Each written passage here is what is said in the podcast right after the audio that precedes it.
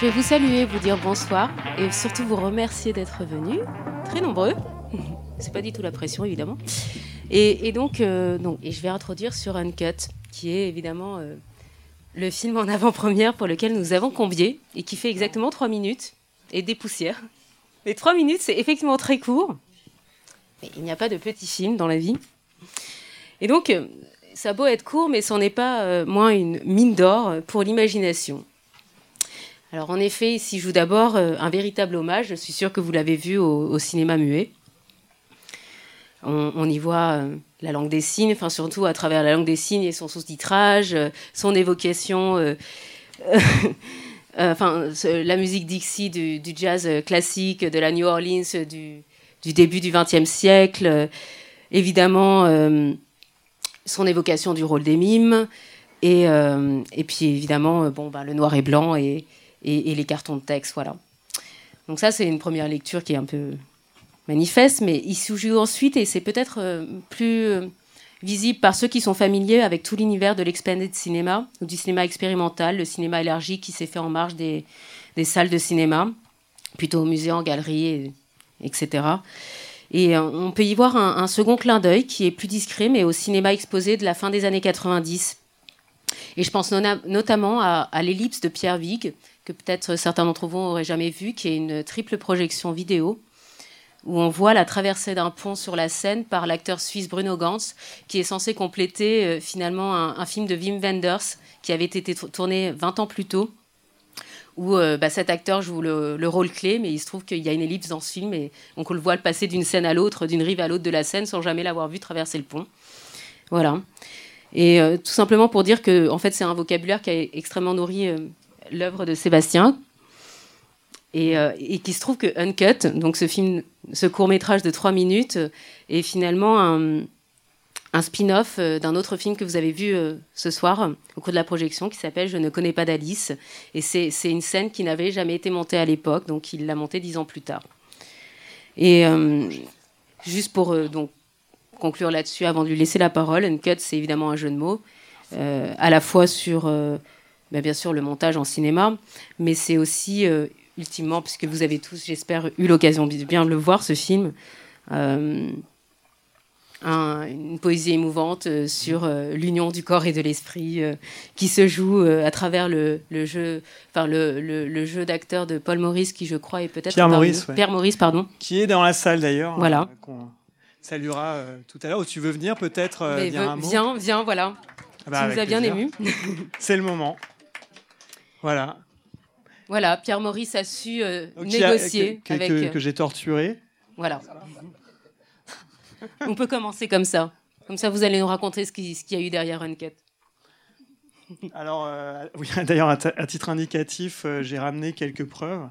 bon, voilà. C'est de triste mémoire, effectivement, pour les gens qui s'intéressent à, des actualités un peu anciennes. Mais ouais, effectivement, c'était dur, ouais. non, c'est pas, pas dur, mais, euh, mais ce qui est le plus compliqué, c'est de pas savoir où on va. Quand on est comédien dans les mains de Sébastien, on ne sait pas trop où on va, donc on doit vraiment se, totalement se donner. Et il vous, il vous prend, et il vous met des masques, il vous met des, il vous rase. Cool. ah oui, ah, ouais. ah ouais, ouais. Ah bah euh, il vous met de la pâte verte partout. Euh, voilà, il joue. En fait, c'est lui qui joue avec vous. J'espère que tu as passé quand même un moment pas trop désagréable. Mais euh, effectivement, oui, là, c'était. Euh, bon, bah, après, c'est les aléas des effets spéciaux. Hein, c'est pas toujours, euh, pas toujours agréable, en fait. Mais, mais tu t'en es très bien sorti, quand même. D'avoir la tête coincée, comme on peut le voir, par exemple, ici. Voilà. Donc ça, euh, il faut dire aussi que euh, ça a un peu évolué hein, euh, finalement. Ça, a changé progressivement, mais c'est ces rushs qui ont été utilisés au départ. Et effectivement, on est passé au noir et blanc. Enfin, je suis passé au noir et blanc pour parce que je trouvais qu'effectivement il y avait un, un lien avec le cinéma muet qui était évident. Enfin, le, langage des signes. Je ne sais pas si Sabrina Dallo est là ce soir, mais Elle, va peut-être arriver plus tard. En tout cas, elle euh, m'a aidé pour le langage des signes. Donc c'est elle en fait qui m'a qui, a dirigé, bah, qui t'a coaché en fait, tout simplement. Et, euh, en fait, rétrospectivement, parce que c'est un peu ce qui se passe au montage, euh, je me suis dit que c'était un petit peu une, une, scène de ménage entre les talkies et les films muets, d'une certaine manière. Et, euh, et comme euh, effectivement là où euh, le corps n'en fait qu'à sa tête et, la, tête prend son pied, tout à fait finalement peut-être. Non mais ouais.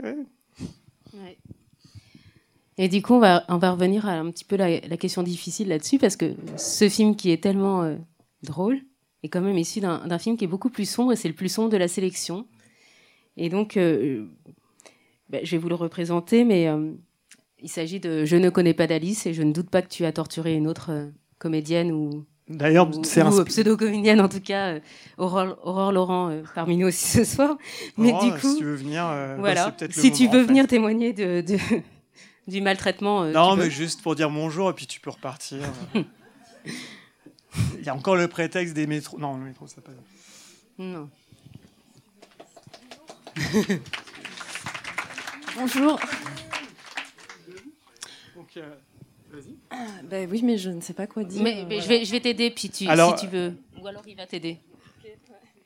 Non, mais voilà, c'était c'était juste pour le plaisir de, de vous, de, de- de vous présenter donc euh, Aurore et Pierre. Euh, L'idée l'idée d'un spin-off, évidemment, comme euh, ceux, ceux- les plus geeks d'entre vous ou ceux qui suivent euh, pas mal les séries, les choses comme ça, c'est évidemment de euh, faire un dérivé à partir d'une histoire euh, en se concentrant sur un rôle secondaire. Donc là, c'est ce qui s'est passé avec Uncut.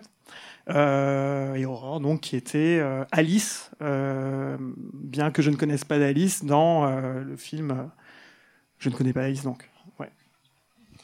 Donc, pour reprendre, bon, vous l'avez tous vu de toute façon, mais je ne connais pas d'Alice, ça prend la forme d'un parcours initiatique assez étrange dans un, dans un hôtel que tu as nommé Protopia, peut-être après Prototype, mais on, en rediscutera peut-être. Et surtout, on n'a aucune idée de quelle est l'issue véritable de ce parcours initiatique. Et bon, euh, pour revenir sur des références plus cinématographiques, mais ce, qui ce que ça m'évoque moi immédiatement, c'est à la fois le sang d'un poète de, Jean Cocteau, évidemment, The Shining de Stanley Kubrick, puis aussi toute la, tout, le cycle Cremaster de, de, de Matthew Barney, parce qu'il y avait aussi ces parcours initiatiques, et c'est, encore une fois un vocabulaire qui a beaucoup nourri l'univers de Sébastien. Mais, euh, mais en fait, euh, il n'y a pas que ça en fait comme référence. J'y ai vu aussi, euh, en fait, à la, à la fin de, de, Bon, je vous disais, je ne savais pas tout à fait quelle était l'issue de ce parcours initiatique euh, auquel il t'a forcé. Mais à la toute fin, la dernière séquence, il y a, euh, il y a ce passage sur de la vidéosurveillance où, où on réalise tout d'un coup qu'il y a... euh, qu'il y a un petit délai en fait à un personnage, un adolescent qui a l'air de finalement jouer sur son écran euh, de vidéosurveillance ou d'ordinateur, on ne sait pas trop. Il y a un léger délai, donc on a l'impression que, que Alice est finalement depuis tout du long commandée par un, un autre personnage. Bon, alors évidemment, ça, ça parle peut-être de jeux vidéo. Moi, ça m'évoque, parce que je viens du, du monde de l'art contemporain, évidemment, les, les installations vidéo pionnières, euh, tout ce qui est l'art vidéo pionnier des années 70-60, avec des installations vidéo qui ne jouaient que sur de la vidéosurveillance, avec du délai pour perturber l'expérience du spectateur. Donc j'y ai vu ça aussi, parce que je sais très bien qu'il le connaît. Évidemment, ça a été euh, transféré dans un univers de fiction qui est très différent.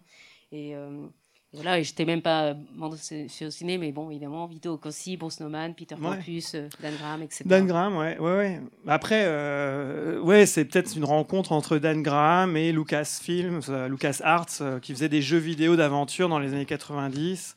Et euh, réellement, en fait, c'est pour moi, ce- le film est né de euh, ma lecture de la mise en scène de la vie quotidienne de Erwin Goffman, qui est un sociologue, euh, qui était un sociologue, et euh, les jeux vidéo, la pratique des jeux d'aventure dans les années 90, euh, que je faisais assidûment, de, euh, par exemple, euh, Day of the Tentacle euh, ou euh, Indiana Jones ou tous ces trucs-là. Bref, donc des jeux d'aventure où en fait on dirige un personnage dans une sorte de plan fixe. Qui, voilà, on fait des recherches, il y a des énigmes, etc. Et, et donc le premier plan de Je ne connais pas Alice fait référence à ça. On est dans un plan où le personnage est en pied, il est voilà. Et, euh, et donc, ouais, euh, après, l'art vidéo, bien sûr, les installations d'Angram, la, la vidéosurveillance, euh, qui revient parfois dans mon boulot. Ouais. Un invité ici, Christian Mayer, m'a fait remarquer que c'était quand même peut-être ton film aussi le plus lynchéen, ce qui est approprié à dire vu les lieux. Ouais. Mais tu peux peut-être revenir sur cette atmosphère en même temps. Qu'est-ce que tu as imaginé à ce moment-là? Je pensais que c'était plutôt Mathieu Ouais. Dans l'histoire. mais- Un peu, un peu tout ça. euh, bon, bah, oui, enfin, j'aime beaucoup Lynch, bien sûr, euh, ça se voit. Mais euh, disons que Matthew Barney m'a quand même vachement marqué dans les années. euh, bref, Cremaster. Euh, le C'est, 3, euh, c'est début Cremaster, 2000. ça s'est arrêté en 2002, ça a dû ça. commencer en 94 et, Et ça, c'était. juste après. ouais. Ouais, ça c'était dingue, hein. c'était complètement fou. Parce qu'en fait, on commençait à faire euh, des euh, films de, avec le, la, comment dire, avec l'ambi- l'ambition technique du cinéma dans la liberté de l'art contemporain. Euh, où on peut étendre comme ça l'univers dans des expositions, présenter euh, des éléments de décor sous forme enfin, de, de, de sculpture, euh, des photos, des choses comme ça. Enfin, moi, ça, ça m'a euh, subjugué. Et en fait, des fois, je me dis, dans l'histoire de l'art vidéo, on est bah, passé d'une histoire de la précarité dans les années 90 à la transition progressive d'une histoire de je peux donner l'impression que j'ai euh, les moyens d'un blockbuster alors que je fais tout seul chez moi avec mon ordi quoi. Et, euh, c'est à peu près euh, et Matthew Barnes c'est à mon avis immiscé à peu près euh, entre eux dans dans le- entre les deux entre eux par exemple Viton Aconci qui était euh, effectivement euh, dans un art plutôt pauvre entre guillemets enfin, très les débuts de la performance filmée etc et puis ensuite on est arrivé Matthew Barnet certes Bill Vi- Bill Viola et puis euh, maintenant euh, le, moindre clip a des effets spéciaux euh, presque dignes d'Hollywood quoi. C'est normal en fait. On a After Effects euh, les gens craquent des logiciels c'est magnifique quoi. Donc tant mieux. Enfin c'est super. Mais euh, mais il y avait vrai mais, je pense que c'est lié à une histoire qui est passée vraiment de je, les artistes sont précaires et ils l'assument et le disent à les artistes se démerdent pour donner l'impression que c'est génial voilà Et est-ce qu'on peut revenir juste euh, sur le rôle de, de Pierre Maurice euh, par rapport à ce qu'il y a une petite évolution? Qu'est- qu'est-ce que Parce que euh, dans, dans Je ne connais pas d'Alice, tu joues euh, l'assistant du politicien qui est aussi parmi nous. Et alors, qu'est-ce qui lui est arrivé à cet assistant? Jamal, Pourquoi, Jamal si tu peux venir. Donc maintenant qu'on est sur Je ne connais pas d'Alice. pour le programme, parce que nous avons bientôt des élections, c'est l'avenir dès demain. C'est important, je trouve que c'est, ça donne envie quand même. Voilà. Donc l'avenir dès demain. Jamal. Merci. Bonsoir, bonsoir à tous. Bon voilà, très heureux d'être là. Merci Sébastien. Donc euh, Henri Golem, enfin Jamal Abdallah, qui, euh, qui donc joue Henri Golem, euh, le, cet homme politique programmé pour euh, gagner euh, l'avenir des demain. Euh, oui, ouais. C'est, ouais, voilà, l'avenir commencé, commence aujourd'hui d'ailleurs. Non, c'est un, un bon, un, un beau tournage. J'ai eu beaucoup de plaisir à travailler avec Sébastien parce qu'il dirige bien. Puis, le, enfin, ce, ce- sur ce que j'ai vécu avec Sébastien, et puis il a une grande sensibilité, vraiment, et euh, très humaine. Et ça, c'est c'est- c'est énorme. Quand on est actrice, acteur, et puis qu'on est dirigé de cette façon-là, euh, euh, avec du, du respect, et puis il a une, une grande inspiration ici. Il est très très précis euh, lorsqu'il nous demande de faire telle chose ou telle chose. Et ça, vraiment, c'est très agréable. Voilà, je, je veux le souligner parce que c'est vrai, quand même, il faut le dire. Voilà. Merci. Alors donc on va apparemment, je crois comprendre qu'on va enchaîner sur Cantor Dasman. Ben merci euh, J'ai le Jamal. rôle brutal, j'ai le rôle brutal d'essayer Pierre et de- faire passer d'un film à l'autre. Bah, merci. Merci, merci, merci, merci. Mais je vote pour vous hein, aux européennes, c'est clair. Donc, euh, Il se Alors- bah, se présente. bah, bah, bien sûr, j'espère qu'il se présente. Attends, Alors, là, c'est- donc euh, là on a effectivement plein images. d'images. Bah. J'introduis, j'introduis toujours. En fait, bon, fait, bref. tout à fait. Donc, je vous, je vous disais que je ne connais pas d'Alice, c'est clairement le plus sombre, et, et j'espère peut-être qu'à la fin, on pourra en discuter tous ensemble, si, on ouvre le, enfin, si vous, vous avez des questions. Euh, je, vais, je vais parler euh, j'ai passé un autre univers étrangement familier, peut-être nettement moins inquiétant, qui était celui de, Cantor Dussman. Et, et puis aussi de Puzzle, donc qui sont deux autres films que vous avez pu voir ce soir ou revoir. Et sachant que, alors, euh, autant Uncut était le spin-off de, Je ne connais pas d'Alice, euh, Puzzle est clairement la suite de, de Cantor Dussman, pour ceux qui ont pu bien suivre. Alors, ce qui est plus important encore, c'est que Cantor Dussman, donc c'est euh, ce film où on voit Sébastien chanter, en fait, c'est un véritable manifeste qui est mis en image et en, en chanson de son esthétique, qui, tourne autour d'une conception qui est résolument itérative de la mémoire et donc du temps. Et je cite donc à nouveau le refrain, pour ceux qui ne l'auraient pas garder en oreille Cause One Memory. Cause One Memory. Bon, bref. Je suis pas vraiment chanteuse, mais, mais parce qu'un souvenir en appelle toujours un autre. Ou encore plus loin dans la chanson, si je vis à travers mon passé, est-ce que le temps va m'oublier? Et ça, ça, parle beaucoup de toute son œuvre en vérité. Euh, Sébastien m'a dit il y a pas longtemps qu'il refusait l'idée d'obsolescence, que pour lui le passé équivalait le présent et vice versa. Et euh, dans ce film, à, travers le motif du, chou romanesco, puis de la neige. Euh, la mémoire, est envisagée finalement sous un point de vue fractal, où tout s'équivaut, rien ne s'épuise, potentiellement. Euh, tout reste, si ce n'est inchangé, au moins euh, toujours chéri.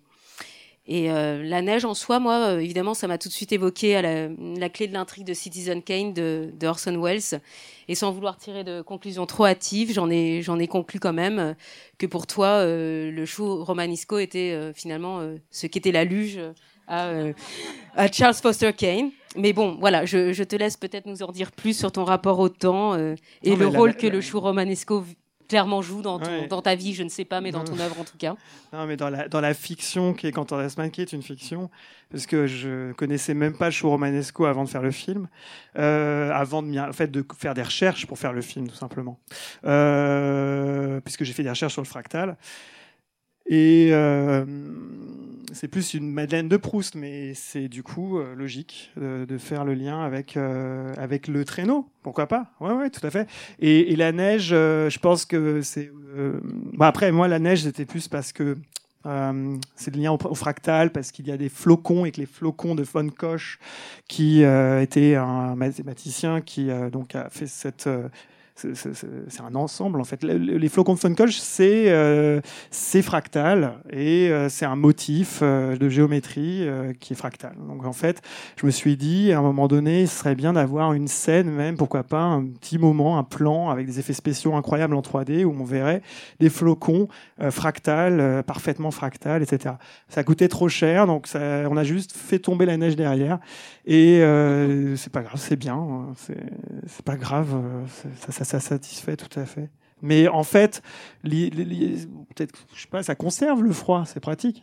C'est pour la mémoire, pour garder euh, des souvenirs. Moi, je garde mes souvenirs au frigo. Hein. Euh, merde, je vais passer pour un. Clairement. Je, ne garde pas tous mes souvenirs au frigo. Euh, bon, je m'arrête là. Oh, il, aime quand même préserver beaucoup de choses. Hein. Il regarde beaucoup en arrière. Euh, dans ces deux films, on n'a pas encore parlé de puzzle, mais on va venir.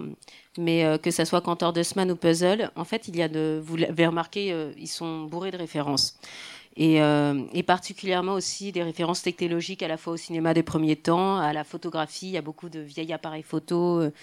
De, nombreux, de nombreux médiums en fait qui se côtoient, certains obsolètes, d'autres non. Et, et, en fait, le tout est filmé en vidéo avec des effets spéciaux qui sont, euh, qui sont en fait très complexes et vraiment très maîtrisés pour l'époque. On parle juste d'il y a dix ans. Alors il y a, y a l'incrustation entre autres, mais c'est n'est pas tellement ça dont je parle.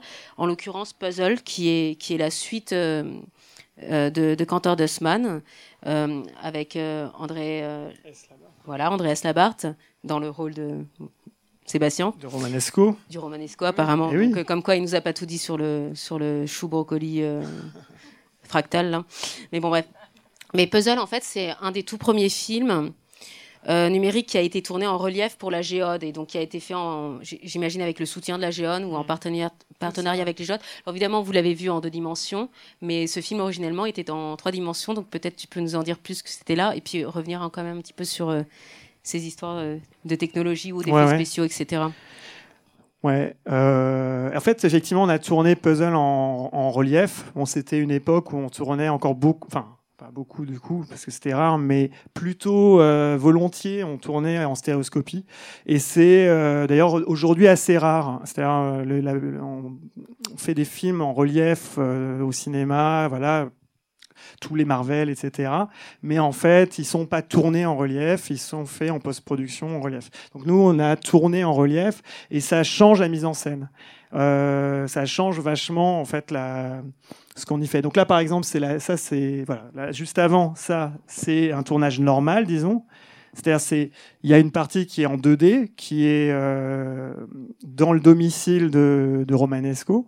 Euh, et ensuite, quand on rentre euh, à l'intérieur de lui, dans sa mémoire, on rentre dans la profondeur, on s'enfonce dans la profondeur qui est restituée par le relief. Et euh, donc voilà, c'est ce type de dispositif assez lourd euh, qui prend du temps et bon, voilà. Et donc. Est-ce que tu peux nous dire exactement qu'est-ce qui était en relief? C'était ses souvenirs? Ses souvenirs. C'est ça.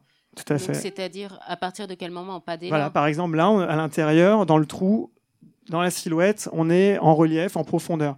Et par exemple, lorsque euh, le personnage féminin amène la brune, amène le, le le fossile à l'extérieur, lorsque c'était projeté en relief, le euh, bras, le fossile sortait de l'écran. Voilà, c'est, euh, c'est, en fait, l'idée de rentrer. Enfin, c'était vraiment cette idée de. C'est toujours ça le but dans, ce que j'essaye de, faire ça, de, raconter euh, une histoire aussi à travers la composition, l'utilisation des technologies. Et, et là, en l'occurrence. Euh, tirer les conclusions que vous voulez du fait que, par exemple, le présent est plat et que le passé est profond. Euh, mais voilà, l'idée, c'est de fournir conceptuellement aussi euh, de la matière à interprétation, parce que voilà, dans le monde de l'art, de toute manière, lorsqu'on est dans une exposition, qu'on voit une image fixe, une composition comme la une photo de Dan Graham, euh, ou Gregory Crutzen, ou des, toutes sortes de peintures, euh, toute la peinture de l'histoire de l'art, raconte quelque chose avec une image fixe, par la composition, les éléments, les, dans le décor, etc. Donc c'est comme ça que je travaille. Euh, après, évidemment, il y a un scénario. Ce film a été coécrit avec Gildas Loupiac, qui euh, est là ce soir aussi, mais je ne sais pas s'il a envie de venir. Est-ce qu'il vient? Oh, bah il vient. Il vient. Allez. Donc on a coécrit ce film ensemble. Euh, Bonsoir. Voilà. Bonsoir Gildas. Euh, et, l'idée était donc de, en tout cas j'ai vachement insisté là-dessus, de faire une, suite de Cantor d'Osman. Voilà. Donc euh, de, poursuivre comme ça dans une une, idée formelle qui permet de raconter encore une nouvelle strate euh, de la mémoire. Donc avant c'était fractal, maintenant c'est plus lié à un montage de euh, des séquences, mais directement en, en composition. Bref, voilà, je m'arrête là. Bref, euh, pour revenir justement, alors pas tout à fait à la mémoire, mais en fait, j'aimerais toujours qu'il nous en dise un tout petit peu plus sur son rapport à la technologie et au tricage et aux effets spéciaux et parce que surtout à travers euh, cette cohabitation de l'ancien et du nouveau qu'on voit euh, particulièrement dans ces deux films et qui participe finalement à une certaine impression de nostalgie. Et ça m'évoque à la fois le, aussi le, bricolage poétique de Michel Gondry, par exemple, ou alors même la, magie cinématographique de, euh, de Georges Méliès, le pionnier des pionniers en cinéma. Mais en fait, il y a cette cohabitation finalement de l'analogique et numérique. et j'aimerais bien que, que tu nous parles de ce bricolage-là, en fait. Ouais, en fait, en fait, quand je dis par rapport à l'obsolescence, moi, je suis très agacé par euh, alors la course au progrès. Tout le monde euh, aujourd'hui s'agace pour ça par rapport euh, au climat, et, etc. Donc, il y a une, une, remise en question du progrès. moi, j'ai toujours été très agacé par l'idée d'obsolescence. Bien sûr, il y a eu l'obsolescence programmée qui nous a confirmé que c'était quand même un sale truc, quoi, un truc assez moche. Euh, en fait, je me suis, euh, j'aime bien l'idée de mélanger. Et d'ailleurs, je suis loin d'être le seul. Euh, aujourd'hui, même les blockbusters américains s'y remettent, c'est-à-dire mélanger des techniques très anciennes avec des techniques plus nouvelles. Je pense que c'est le principe de l'art et, du, cinéma. Et, tant qu'à faire, essayer des technologies très récentes pour pouvoir essayer de raconter de nouvelles choses, comme aujourd'hui avec la réalité virtuelle, trouver des nouvelles manières de raconter ce qui implique aussi une nouvelle perception à la fois de la réalité et de l'autre. Par exemple, avec l'empathie pour la réalité virtuelle qui est très forte. Et, euh, et aussi, euh, je pense que c'est très agréable de pouvoir puiser dans des choses plus analogiques, plus anciennes, euh, tout simplement parce qu'il y a la sensation de vécu, il y a quelque chose de...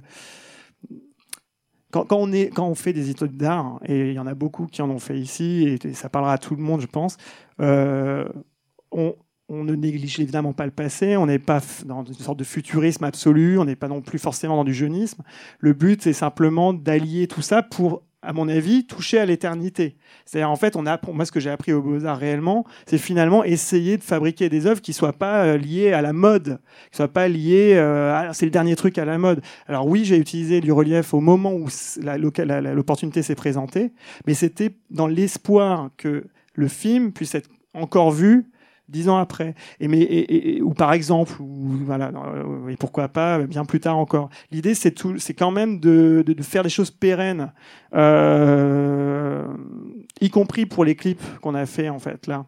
C'est le but. Et j'ai enfin ce qui me rassure, c'est que j'ai confirmation puisqu'on va fêter les dix ans de Cantor Dussman en juin que bah, c'est toujours là et que bah, vous êtes là et que j'ai eu des échos de gens qui m'ont pas dit euh, oh quand même tes effets spéciaux hein, ils sont un peu euh, dégueulasses. Ils ont bien vécu. Ils ont bien voilà donc en fait c'est quand même important euh, voilà. C'est je vais faire une petite interlude en fait musicale parce que la majorité des films que vous avez vus ben il, il en a composé la musique il l'a même interprété. Il est multi-instrumentiste donc beaucoup de cordes à son arc mais mais je voudrais juste en fait que tu reviennes sur ton rapport au son. Euh. Est-ce que Gildas. Ah, Gilda, tu veux, tu, tu, veux te plaindre aussi de, du traitement de Sébastien? Euh, pas, pas, sur ce film, sur Puzzle, ça allait. Hein. Sur Puzzle, alors les autres, les ce autres, les sur autres, un prochain, j'aurais des. Ouais, c'est sur lequel Non, j'avais juste un petit truc à dire, tiens. Okay.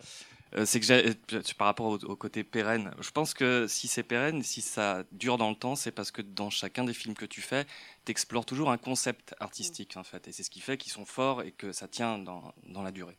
C'est pas une démonstration technologique, même non, si voilà, ça repose, ça va les explorer, mais en fait, ça. Une exploration artistique. Voilà, bien sûr. Je te passe le micro. mais, ok. Effectivement, Gildas euh, va apparaître intervenir, je pense, parce qu'il a joué dans un des films mais vous, ne savez peut-être pas. Non. Voilà. c'est très mystérieux. Dans, ce, dans, ce, lieu du mystère, dans ce lieu du secret, vous allez euh, découvrir, en fait, je vais vous dévoiler un secret peut-être pour certains. Bon, très bien. Euh, alors, on... tu vas rester parmi nous et tu vas patienter jusqu'à ce que la révélation soit faite. Voilà, ou sinon, on fait comme ça. C'est comme tu veux. Hein. si tu te sens à l'aise. voilà. Non, en fait, je voulais juste qu'on revienne brièvement sur ton rapport au son, euh, euh, quelle importance tu lui donnes dans, dans les intrigues que tu crées. Euh. et je pense, en fait, je pense même finalement au début de, de Cantor de Smat, donc on a toujours à l'image, ne serait-ce que la force de ce néon qu'on ne voit pas à l'écran et dont, dont, on entend le son balbutier et, et s'allumer et puis grésiller. Enfin, voilà, rien que ça, je trouve que ça, ça décrit tout un monde, mais voilà, je voulais savoir ton rapport à la musique et au son. Oui, oui. ok. Euh, c'est vraiment très curieux et, et c'est très chouette de, commencer sur la musique avec des bruits de néon. Mais, mais moi, ça, ça, ouais, pourquoi pas Ça me parle. Euh, parce que, mais c'était surtout l'idée de rentrer dans le film. Alors, on allume les lumières pour rentrer dans le film. J'étais vraiment dans des trucs très primaires et ça J'aimais bien ce truc-là, mais euh, mais le rapport à la musique, évidemment, c'est bon, bah c'est euh, depuis depuis que je suis enfant, euh, piano, puis ensuite la batterie, puis du rock, euh, puis euh, de l'électronique, puis un, ensuite un projet solo qui s'appelle Adam. J'ai sorti un EP en 2017 et la musique dans, dans, dans tous les dans beaucoup de mes films que je compose et interprète. Euh, et je repensais à la manière de parce que je les monte et du coup je me disais en fait c'est très courant on dit souvent ça mais monter c'est très musical. Enfin il y a vraiment en fait de toute façon quand on fait de la musique et qu'on la produit on monte. C'est assez clair. Donc en fait quand on monte un film quand on monte de la musique il y a quelque chose de très très très en commun surtout dans ce type de de boulot plus expérimental et peut-être moins axé absolument sur le une narration classique disons Et euh, ouais, je sais pas pourquoi, mais là c'est la psychanalyse qui vient, mais je pense à la, fluidité en fait de la vidéo par exemple et, le fait que la musique euh, crée du lien. Enfin, le, son par exemple, la musique, le sound design, ces choses-là qui sont parfois discrets et en arrière touchent à l'inconscient lorsqu'ils sont placés sans être trop en avant. C'est surtout le sound design là je parle. Euh, je sais pas trop quoi dire de plus, mais. Mais c'est bien, on va passer à autre chose et je vais faire une entrave à, mon super scénario. Et je vais sauter un, passage, on reviendra après, mais parce que je suis impatiente de savoir. Ah mince, je suis impatiente de savoir dans quoi Gilda a joué. Et donc, euh, comme je pense que ce ne c'est pas dans le dernier projet, un des derniers projets, ni Lovecraft ni Le Sommeil, je suis obligée de présumer que c'est un des clips vidéo. Donc, on va passer au clip vidéo il se trouve que dans la sélection, il y a deux clips vidéo que, Sébastien a co-réalisés avec Patrick Jean pour euh, bah, le producteur de musique électronique Boys Noise. Et dans l'un des deux, Isharyu, il a créé un personnage qui est tout entier recouvert de, touches de clavier d'ordinateur. Et euh, cette vidéo, elle se lit comme un, un retour, euh, je sais pas, euh, ironique, on va dire, à la nature, du post-romantisme euh, ou du romantisme technologique qui se termine bien évidemment sur une image de ruine, sauf que c'est une montagne, une décharge d'ordinateur. Et Gilda, on, a vécu beaucoup de suspense. Serais-tu cette personne qui joue ce personnage? Oui.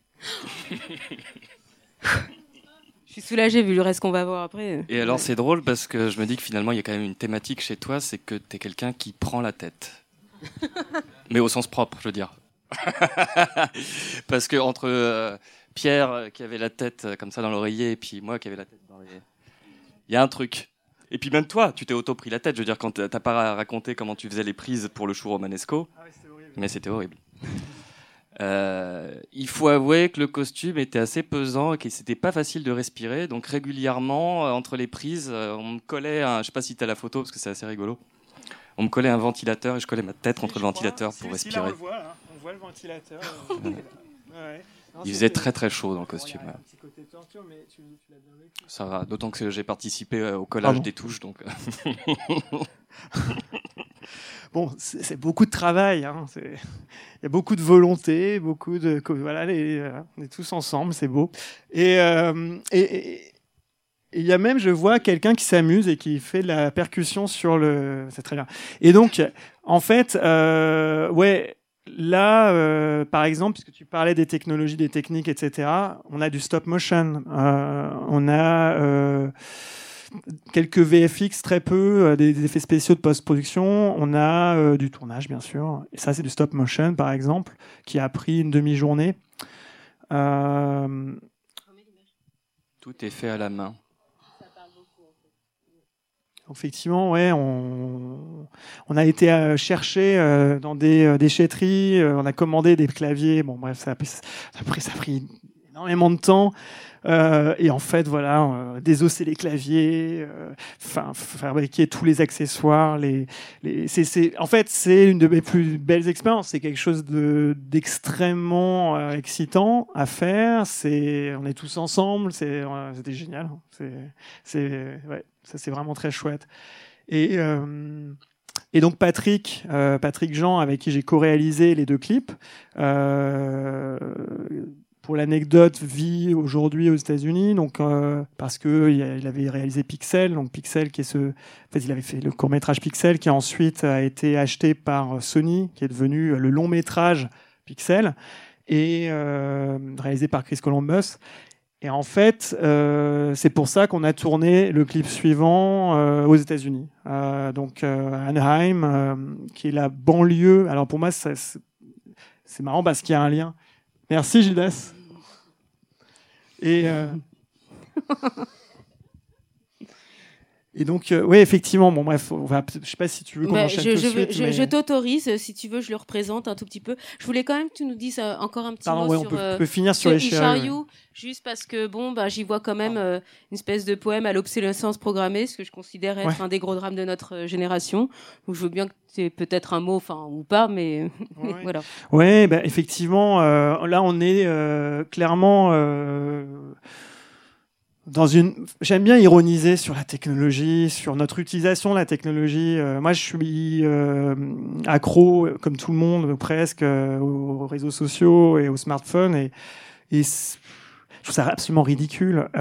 donc, ça m'amuse de mettre ça en scène, ça m'amuse de montrer notre dépendance vis-à-vis de ces de ces produit dont on s'est passé pendant des années, quoi. C'est, et, ce robot euh, ni plus ni moins que l'agglomération des déchets qu'on produit. Euh, est-ce que c'est un être du futur qui revient un peu comme dans Intelligence artificielle de euh, Spielberg, où en fait on arrive bien plus tard et on découvre ces personnages filiformes qui visitent le robot, personnage de protagonistes. Euh, et donc, beaucoup de gens ont pensé que c'était des extraterrestres, mais en fait, c'était des robots. C'est-à-dire que c'était ça suggérait que nous, notre espèce s'éteint et que nos créations, nos robots, euh, en fait, euh, nous survivent. Et, et, on peut aussi le voir comme ça. Là, j'y ai pensé récemment, en le voyant, je me suis dit, en fait, peut-être que c'est ça. Peut-être qu'en fait, c'est un être qui vient après. Ce qui est sûr, c'est que il assiste à la destruction du monde, de notre monde, euh, qui est la conséquence même de sa technologie. Donc cette technologie, c'est des touches de clavier, c'est nous, c'est nous-mêmes en fait. C'est notre, auto notre autodestruction, euh, simplement. Bon, un programme euh, sympathique, j'espère que vous passez une bonne soirée. J'ai encore ouvert Photoshop, je sais pas comment je me débrouille. Voilà, excusez-moi. Non, mais après, on va, enfin, on va faire des blagues, on va, on va dire des choses euh, très, très optimistes sur euh, le progrès aussi. On peut tout à fait retourner le truc, il hein, n'y a pas de problème. Moi, je pense qu'on va trouver des solutions euh, grâce au progrès, grâce à la technologie, grâce à la médecine, Moi, pour sauver le monde. Non, mais j'y pense, je, je, crois aussi. Hein. Je suis en train d'ouvrir Photoshop, ça va pas du tout. Ouvre-moi, voilà, ces images-là. Oui. Ok, donc on enchaîne sur bon. euh, J'ai réussi tout seul, va bien. Euh, oui, on va, on va reprendre sur le, le second clip parce que de toute façon, euh, bah, les, les, thèmes sont en fait un tout petit peu liés, mais on n'est évidemment pas dans, dans l'obsolescence technologique dans What You Want. On est euh, dans une espèce de satire qui met en scène un citoyen des plus lambda et qui emménage dans une banlieue américaine, mais alors typique, c'est vraiment le rêve américain, la banlieue pavillonnaire. Euh, et, mais qui a la particularité, pour le coup, de ne pas avoir des gens lambda, elle est peuplée que de super-héros. Donc, ce qu'on découvre, c'est euh, ce personnage. Bah, tiens, remets les images. Euh, qui, euh, qui, qui, finalement va prendre le chemin de tous ses voisins, euh, se mener dans une cathédrale ultramoderne dont, dont le rite ou le dieu, on n'a absolument aucune idée, et pour être à son tour béni de super pouvoirs, et le sien, par contre, annihilant absolument tous les, enfin, tous les autres pouvoirs, parce que à peine investi de cette chance, il détruit toute la ville d'un claquement de main. Et, euh, en fait, euh, ce qui me fait particulièrement rire dans ce clip, c'est presque le décalage aussi qu'il y a entre les super pouvoirs des habitants et, euh, et l'usage qu'ils en font, qui est extrêmement banal. Ça va être arroser ses plantes, distribuer le courrier, allumer un barbecue, évidemment, voilà. Et donc, euh, bah, j'aimerais bien que tu reviennes sur, parce que de toute façon, c'est lié à cette histoire d'obsolescence dont, dont, dont, nous parlions juste avant, mais est-ce que tu peux revenir sur cette critique du progrès coûte que coûte, qui finalement mène ici à l'autodestruction, et, et puis qui se fait aussi, je le dirais aussi parce que je suis un peu militante, mais qui se fait au sacrifice de la jeunesse. Le progrès euh, est un traître, regardez, depuis tout à l'heure, je me galère avec cet ordinateur. Voilà. Je gère ça, tu parles. Mais euh, ouais, euh, en fait, euh, il y, a plusieurs sources là sur ce clip. Déjà, il y a le phénomène des euh, super, des, real euh, life superheroes. C'est-à-dire qu'aux États-Unis, il y a un phénomène de vigilants qui se déguisent en super-héros réellement. Et d'ailleurs, j'en ai euh, la preuve ici même. Je vais vous montrer une photo, enfin une capture de. Ah mais c'est marrant parce qu'il veut pas. C'est totalement censuré. Peut-être il y a un message de Trump. Euh, alors voilà, c'est ça. C'est euh, des, des, vrais gens qui se déguisent euh, et sont certainement fans euh, de Batman, Superman, tout ça, pour faire les vigilants, faire la loi dans la mesure du possible. Et en fait, c'était bon, parti aussi de ça. Et effectivement aussi l'idée que on est des petits Français euh, qui euh, partons euh, aux États-Unis faire un film, un clip, et c'est très impressionnant. Et c'est Hollywood, c'est littéralement là où on était. On travaillait en fait dans le quartier d'Hollywood. Symboliquement, c'était assez fort. Et donc c'était ce truc de pour nous, c'était, enfin, pour moi, c'était vraiment des super-héros, les Américains, en fait.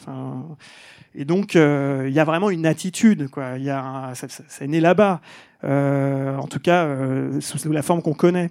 Euh, et donc voilà, c'était vraiment de jouer là-dessus et d'ironiser aussi donc sur euh, cette parce qu'en Californie, en plus, il y a une surenchère hein, de la beauté, du corps, de, de, choses comme ça, Los Angeles particulièrement. Donc d'ironiser aussi là-dessus sur le toujours vouloir être plus fort. Le simple fait de vouloir être toujours plus fort, c'est quand même assez grotesque.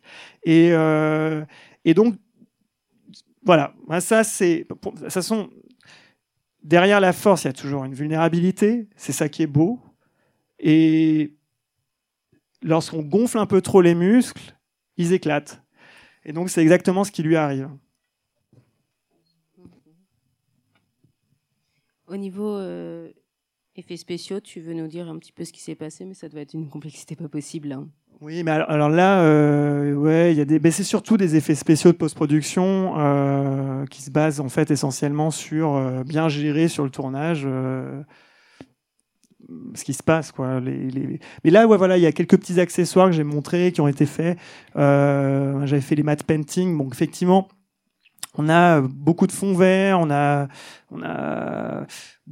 pas mal de, d'effets de, post-prod. Euh, après, euh, c'est euh, normal quoi pour moi, voilà. Donc ça là, j'avais fait quelques concept art pour présenter quelques personnages aux, aux costumières et voilà. Alors du coup, je vais revenir un tout petit peu en arrière sur le programme et revenir à ces histoires de mémoire.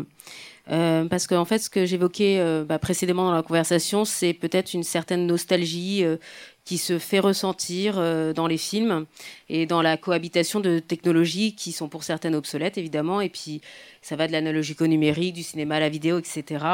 Et en fait, cette pointe de, de nostalgie, n'en est peut-être pas une parce qu'elle n'est pas nécessairement malheureuse. Hein. Euh, en fait, elle, on la ressent dès le début de ta carrière. Euh, et quand moi je t'ai rencontré, tu étais étudiant en beaux-arts et c'était déjà là. Et à l'époque, tu réalisais des, des, des vidéos maison. voilà, et je voudrais que tu nous en montres un tout petit peu. Enfin, je ne vais pas vous montrer des, non, mais vidéos, de maison. mais... C'est un jeu de mots, des home videos. Mais en fait, peu importe. À l'époque, en fait, il, réalisait. Euh, c'est-à-dire qu'il revisitait des rushs qu'il avait tournés vraiment à la petite enfance, ou bon, à la petite enfance, j'exagère, à 8-10 ans. Hein, mais en H8. Et puis les reconnectait avec son présent, donc il retournait les mêmes rushs pour les connecter, etc. Et, ça parle beaucoup en fait de sa conception aussi de la mémoire, que le présent euh, équivaut au passé, etc. Mais juste voilà, si on peut voir euh, quelques extraits, je veux bien. Ah oui, non, en fait, maintenant que tu le dis, mais j'en suis tellement convaincu. Regardez les cycles de l'histoire, sérieusement, quoi.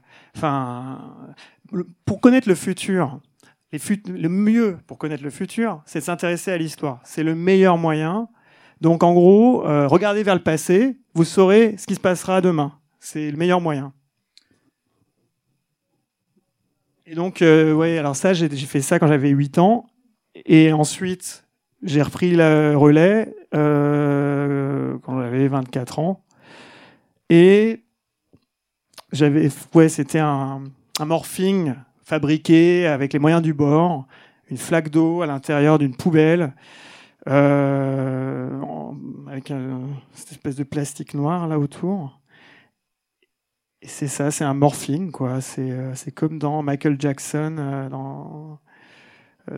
je sais qu'on ne doit pas trop parler de Michael Jackson en ce moment, c'est, mais c'est. Comment c'était? C'était. C'était quoi ce clip de Michael Jackson? Black and White, merci, merci. Effectivement, tout à fait.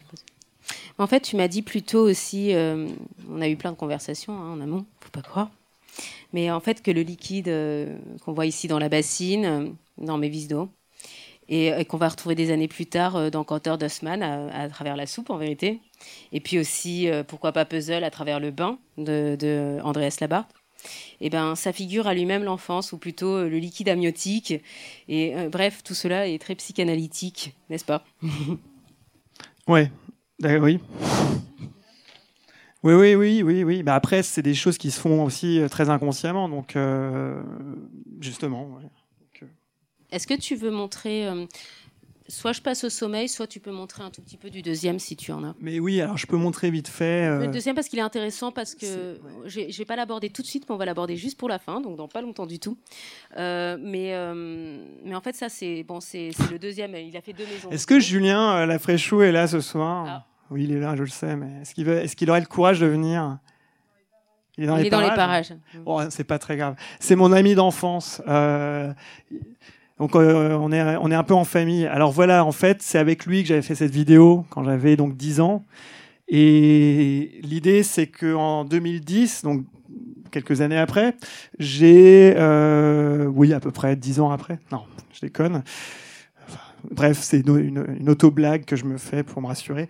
Et, euh, donc là, l'idée, c'est que on est dans quelque chose d'assez fantomatique puisqu'on revisite. Euh, on parle de téléprésence parfois euh, lorsque on, montre à distance avec euh, un outil technologique.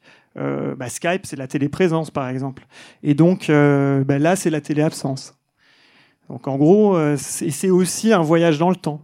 Donc je me suis je suis revenu dans là c'est la maison où ça a été filmé à l'époque et, euh, j'ai repris la même durée des plans, le même cadre, euh, à chaque fois au même endroit. Voilà. je, vais passer au sommeil parce que tout ça, c'est un petit peu la même chose. Donc en fait, je vais, je vais, revenir un petit peu en arrière dans sa carrière parce que ce soir, évidemment, on vous a montré une sélection de films et on est résolument ancré dans le cinéma, même si c'est un, cinéma extrêmement créatif, expérimental, appelez-le comme vous voulez.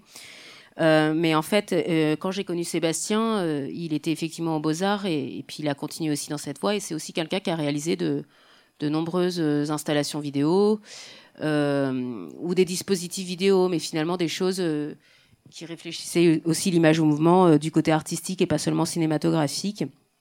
Donc du coup, on voudrait revenir un tout petit peu avant d'aborder ce sur quoi il travaille actuellement, qui est un, film en, réalité virtuelle sur sur l'univers de Lovecraft, euh, l'auteur de, science-fiction horrifique. En fait, on voudrait juste revenir un peu sur le genre de dispositif qui joue sur la présence-absence. Et donc là, il s'agit du sommeil, euh, qui était, euh, bon, il y a eu plusieurs formes parce que c'était originellement une fausse webcam. À l'heure des fake news, ça devrait vous parler. Mais à, l'origine, ouais, bon, alors montre ça. À l'origine, c'était vraiment un site internet, une fausse webcam ou, bah non, je te laisse la présenter plutôt. Oui, en fait, c'était un, il fut un temps, à la préhistoire d'Internet, où euh, la mode était au webcam. Voilà. Donc ça, vous avez connu, peut-être, certainement. Et euh, il y a euh, eu pas mal d'ailleurs de phénomènes euh, par rapport à ça, euh, des artistes qui sont emparés de ça. Et donc là, l'idée, c'était de fabriquer une fausse webcam et de jouer sur la curiosité, évidemment érotique des, des, des gens sur Internet, puisque la majorité des gens sur Internet s'intéressent, enfin, tout ce qui existe sur Internet existe en pornographie, c'est la, la, règle. Et, euh, et, donc là, l'idée, c'était de montrer euh, cette webcam de cette euh, de cette femme, cette euh, jeune femme qui est chez elle et qui dort et c'est une webcam interactive. Donc il y a pas mal de gens, curieusement, qui m'ont envoyé des messages en pensant que c'était une vraie webcam. Je ne sais pas trop comment ils pouvaient. Alors juste pour juste bien comprendre, en fait, quand vous cliquez sur euh, cette femme endormie, en fait, elle bougeait. Donc c'est un petit peu le principe, je la taquine pour voir si, si elle est vivante, hein. mais c'est vraiment quand vous cliquez, eh bien elle bougeait un petit peu. Mais évidemment, en vérité, il n'y avait pas, c'était pas, c'était pas en temps réel, c'était pas une, voilà, enfin, c'était une fausse webcam évidemment. Mais euh, voilà. Ça, voilà, ça ressemblait à ça. Il y avait la. Il y avait un curseur et quand vous la cliquiez, elle. La date, l'heure, voilà. Donc là, à l'époque, c'était. Euh, et, et, en fait, oui, ça, ça c'était une première forme qui était du web, du net art, hein, tout simplement, euh, qui a été voilà exposée euh, aussi sur des, des, des, sites comme celui d'incident.net ou et, et, au Centre Pompidou. Euh, en 2005, ça date. Et euh, ensuite. Ça a pris la forme d'un écran tactile euh, ben, en musée, je crois. Tout à fait. Euh. C'est ça. Voilà. Et juste pour l'anecdote, pour pas dire que je passe du coq à l'âne, en fait, c'est parce que bon, vous avez remarqué que dans les films, il y a beaucoup de vous allez y voir 10 000 euh, références euh, culturelles, alors au cinéma, à l'art. Je suis sûre que vous en avez vu plein qu'on n'a absolument pas évoqué ce soir. Mais il y a aussi des autoréférences, et vous le remarquez aussi, c'est le côté psychanalytique euh, ou autopsychanalytique de l'œuvre de Sébastien. Donc juste pour dire que je passe pas du coq à l'âne, il y a une fête dans, dans Cantor d'Osman, donc le film où, il chante son manifeste sur la mémoire. il y a une image de, de, de Adam Scam ou de, du sommeil sous cette forme-là sur un des murs d'ailleurs à côté d'un ouvrage qui s'appelle Lumière, qui est une référence aux frères Lumière évidemment. Mais en fait, on voit Sébastien toucher l'écran tactile. Alors c'est pas cette image-là, mais je pense que tu, tu l'as ensuite. Mais voilà, donc je passe pas juste du coq à l'âne, c'est juste qu'en fait, elle est présente aussi dans ces films. Et euh, ouais, en fait, c'est il y, y, a aussi, enfin moi j'aimais bien aussi. Euh, j'ai filmé en night shot et j'aimais bien aussi cet aspect night shot, donc euh, l'infrarouge, hein, de filmer en infrarouge là, dans le noir. Et j'aimais bien euh, l'idée de d'avoir cet aspect pictural aussi. Moi, j'aime beaucoup ça, l'aspect pictural dans la vidéo, dans le film. Et, euh, du coup, quand ça se retrouvait exposé, euh, là pour le coup, ça s'appelait le sommeil et ça devenait comme une peinture vidéo. C'était une peinture vidéo interactive. Et cette, donc ça, qui a été du coup sous cette forme euh, exposée ensuite euh, en, à Montréal pour la Nuit Blanche en 2015. Oui, d'accord. Là, on voit de. D'accord. Oui, ça doit être cette image-là qu'on voit dans Cantor. D'accord. Bon, en fait, et, je, je, parle de tout ça parce qu'en fait, comme ça, ça n'a pas l'air forcément immédiatement lié, mais c'est. La téléprésence, là. voilà, c'est encore la téléprésence. Et en fait, bon, voilà, il se trouve que Sébastien euh, travaille actuellement sur euh, ben, un film en, en, réalité virtuelle, un film en VR. Euh, il, a fait, il avait cofondé en 2017 le, collecta, le collectif VR Story. Et, et l'idée était que les artistes et les auteurs s'emparent enfin de la réalité virtuelle pour en faire ben, un beau médium. Et ça, t'a conduit du coup à collaborer avec François Bon. Euh, et vous avez euh, coécrit du coup euh, ben, un scénario avec l'aide, je crois, du, CNE, avec une aide à l'écriture du CNC, non? Oui, on a, on a eu une aide au développement du CNC, on a ah, eu l'aide. Euh, bah, on a eu la bourse Brouillon d'un rêve aussi de la SCAM et euh, le, l'aide, le fonds Transmédia qui a changé de nom maintenant de la ville de Paris euh, et puis on continue, hein, on est en train de travailler dessus, on le développe. Euh, là, je travaille avec le studio Backlight euh, pour l'expérience interactive en room scale, c'est-à-dire en déplacement libre. Et le film, puisque c'est un projet transmédia, donc il y a un film et une expérience interactive. Le film lui-même euh, est tourné, prise de vue réelle 360 degrés, à, Providence, qui est la ville où Lovecraft est né et est mort à 41 ans. Et donc voilà, l'idée c'est d'un côté euh, de raconter un peu l'histoire de Lovecraft, son rapport au lieu, son rapport à l'écriture, et de l'autre, plonger dans ses fictions, plonger à l'intérieur, euh, être pris dans les émotions, dans la peur, dans l'angoisse, euh, être euh, des deux côtés, de toute façon, c'est pas très rassurant, mais l'expérience interactive où on va vraiment marcher, se déplacer, prendre des objets, etc. Pour le coup, voilà, ça sera dans cette ambiance-là. En gros, on va avoir d'un côté quelque chose d'assez réaliste, puis, eh, mais, et puis des choses plus picturales lorsqu'on rentrera dans les nouvelles. Donc en l'occurrence, par exemple, ça, voilà, ça c'est un concept, une sorte de art peinture numérique que j'avais fait là sur l'iPad. Et euh, voilà, bon, je, je peux pas trop rentrer dans le détail parce que c'est en production. Euh, je parle sous le contrôle de, bah, de, de, des productions. Mais euh, ça promet d'être assez spectaculaire et, euh, et je tiens beaucoup en fait à satisfaire les, les aficionados de Lovecraft, les passionnés. Donc l'idée c'est j'aimerais en fait que les les, les, les, gens, les fans, hein, ceux qui lisent vraiment Lovecraft, qui ont aimé, euh, retrouvent leurs émotions, mais aussi, pourquoi pas, euh, trouvent des éléments, des documents, des choses, apprennent des choses, pourquoi pas, que un peu comme quand on va dans voilà dans une expo, parce que de toute façon, ça va finir dans une exposition. Euh, les, deux choses et le film lui sera disponible euh, sur application et l'expérience interactive sera aussi disponible mais sur, par exemple, une plateforme comme Steam, si pour ceux qui jouent aux jeux vidéo, ils connaissent peut-être, qui permet chez soi, si vous avez un casque de réalité virtuelle comme l'HTC Vive, de tester, euh, bah, de jouer en fait, d'être dedans, quoi, d'être là. Parce que c'est quand même ça qui est fabuleux avec la réalité virtuelle, c'est que moi qui viens de l'exposition, quand même, on peut faire des expositions à domicile. Euh, et à l'inverse, dans une exposition, on n'est plus limité par l'espace. Donc en fait, c'est fou quoi. Et juste pour revenir euh, à nouveau, euh, alors c'est pas tout à fait la mémoire parce que là il s'empare de l'œuvre d'un autre, mais en fait, euh, bon, j'imagine j'ai quand même le droit de dire ça de manière vague, mais ils sont revenus effectivement sur les lieux d'habitation de, de, de, H.P. Lovecraft à Providence et dans Rhode Island aux États-Unis. Donc ils ont visité. Donc en fait, il y a des images tournées en vidéo de la ville évidemment où il a pu naviguer lui-même. Et à côté de ça, euh, Sébastien a intervenu au niveau du dessin et c'est là que viennent des souvenirs ou plutôt des fantômes, je ne sais pas. Alors je ne sais pas exactement quel a été leur scénario, mais, mais qui moi qui en ai fait un peu l'expérience sur une...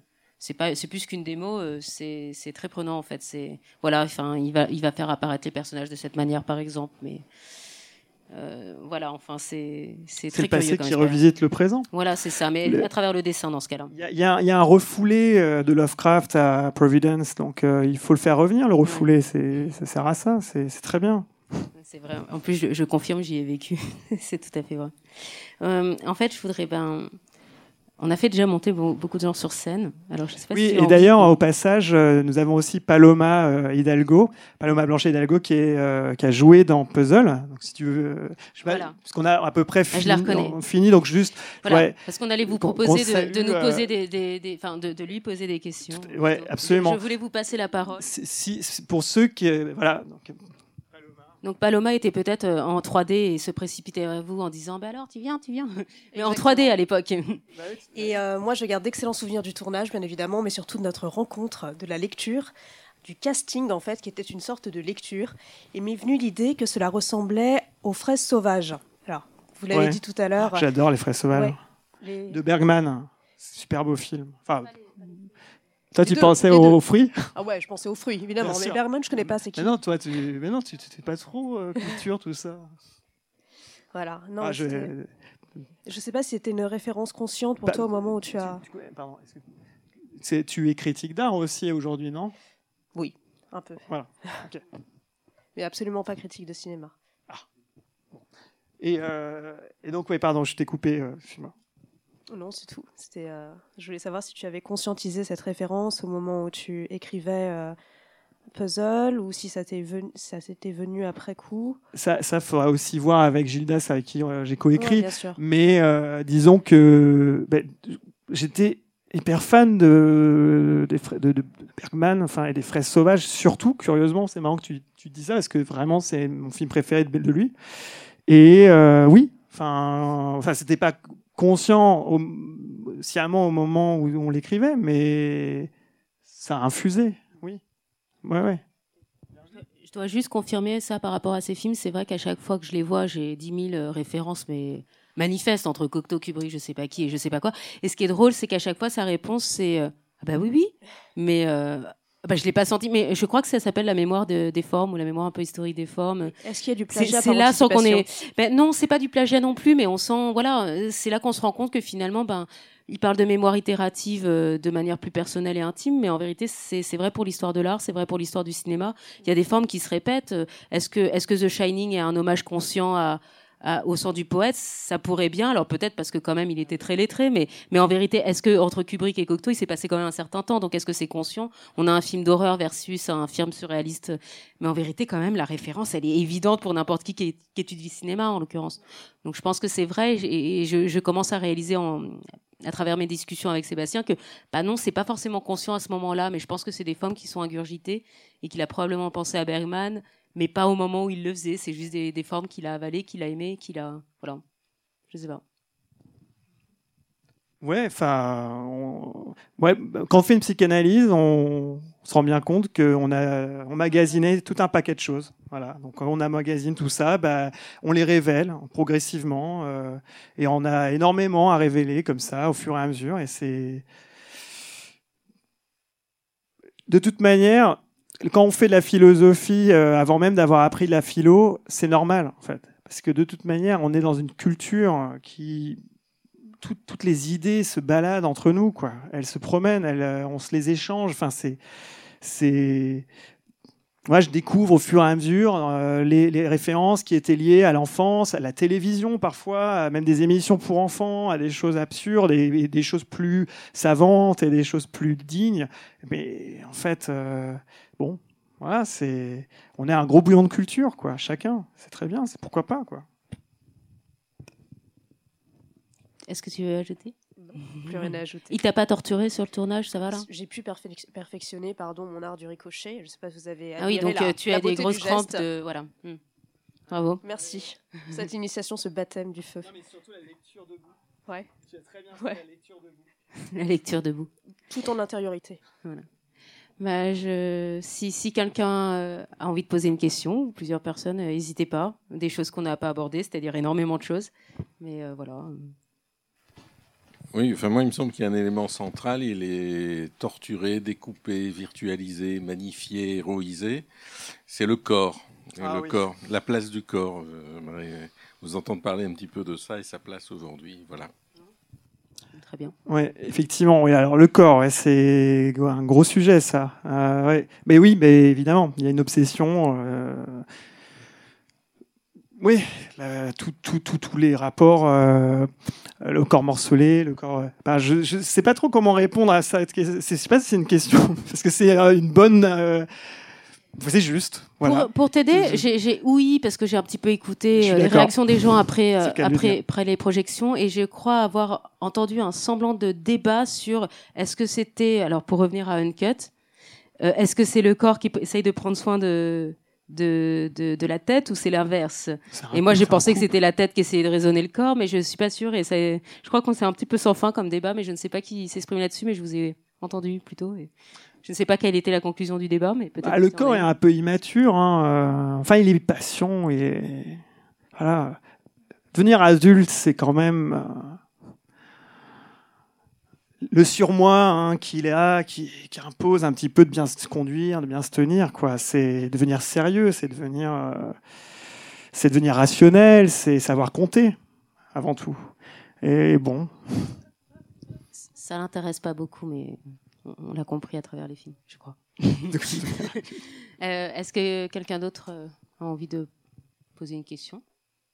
Moi, la question, c'était justement sur, ce, sur le rapport au corps. Euh, c'était sur la manière en fait dont il devient un élément scénaristique en fait systématiquement euh, une sorte de clé de voûte qui va en fait organiser l'intrigue et j'aimerais savoir si justement ça commence en fait par cette réflexion enfin à quel moment en fait commence la réflexion sur tiens cet élément du corps on va le, transformer hmm.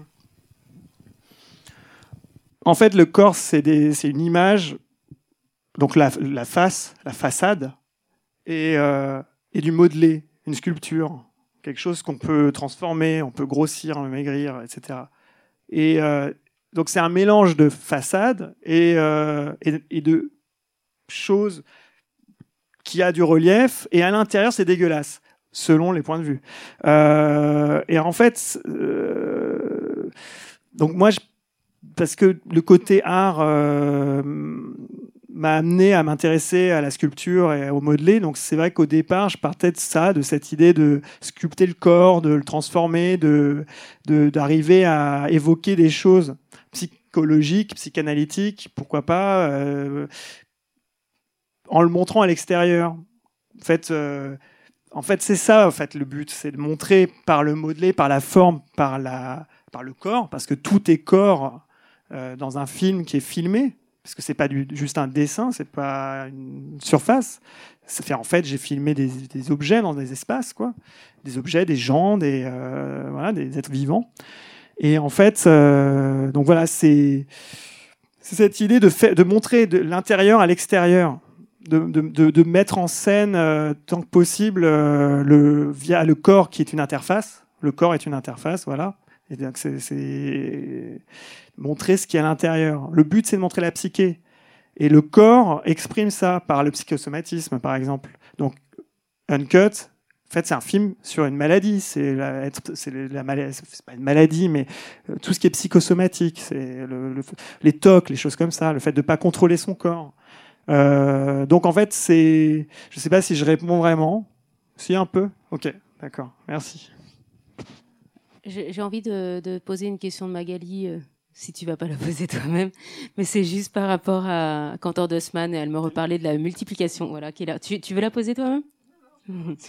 si je la pose moi-même, ça va être un peu plus gros des glaces. Bon bref, euh, la, la, multiplication euh, de, de, tes visages sur ta peau dans Quarter Dustman, donc sur ton visage. Donc elle me demandait est-ce que c'était, euh, ça avait été inspiré ou enfin directement lié euh, au fractal, enfin au chou romanisco. Et à quoi je répondais, je sais pas, c'est peut-être juste l'adolescence et l'éclosion qui va avec. Enfin bref, les flux. je suis pas sûre. J'avoue que cette scène me met un peu mal à l'aise. J'ai jamais trop compris. Ouais, je connais quelques personnes qui n'ont pas supporté voir le film, ce que je trouve très flatteur toujours quand un film fait un effet comme ça, c'est vachement encourageant en fait. Non, vraiment, suis pas ironique. Euh, mais en fait, euh, non, pas du tout. J'ai découvert euh, le, concept du fractal plus tard. J'ai fait le dessin quand j'étais au Beaux-Arts.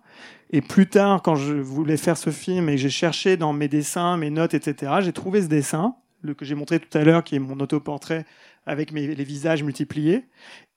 Et j'ai compris a posteriori, en faisant des recherches, que c'était fractal. Et que c'était en tout cas un, lien avec le fractal, donc après le Schurmanesco. Donc la, nourriture qui, du coup, fait un lien direct, parce que on a tous ce truc euh, qui est la Madeleine de Proust, de manger, de sentir une odeur et de tout de suite voyager dans, le passé, dans les souvenirs. Euh, ouais, c'est très important. Ce truc de l'inconscient, ce truc de. On capte des choses et après, on, comme une enquête, les choses se rencontrent et euh, elles font sens. Et on comprend à la fois des choses sur le monde, sur l'extérieur, et sur soi à ce moment-là, dans cette rencontre. Est-ce que quelqu'un a une question encore? Sinon, je vous invite encore à aller vous amuser. oui, c'est bien s'amuser. Mais oui, c'est important. Bon, ben, on va dire qu'on est vendredi soir alors. Voilà. Bah, merci beaucoup d'être venu. Merci. Merci.